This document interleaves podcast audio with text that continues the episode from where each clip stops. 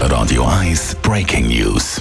Der Raphael Wallimann ist bei mir im Studio. Und zwar, Raphael hat der Zürcher Regierungsrat Mario Fehr heute Morgen kurzfristig zum Medienanlass eingeladen. Genau, und ja, der Medianlass hat es in sich gehabt, nämlich der Mario Fehr tritt aus der SP aus. Das hat der Zürcher Regierungsrat vor ein paar Minuten bekannt gegeben. Als Regierungsrat kann er nicht länger arbeiten, ohne unglaubwürdig zu werden, begründet der Mario Fehr seinen Entscheid.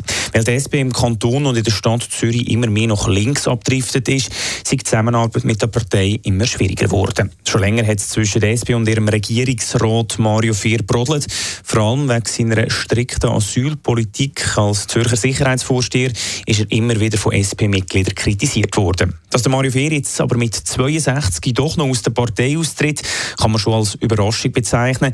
Aber bei den Wahlen in zwei Jahren nochmal antritt, hat der Mario Fehr noch nicht gesagt. Der Regierungsrat und Sicherheitsdirektor Mario Fehr tritt also zu seiner Partei, der SP, aus. Danke vielmals für die ersten Informationen, Raphael Wallimann. Weitere Infos und dann auch äh, die Stimme und Begründungen von Mario Fehr selber, die hören wir natürlich laufend hier auf Radio 1. Radio 1 Breaking News. Das ist ein Radio 1 Podcast. Mehr Informationen auf radio1.ch.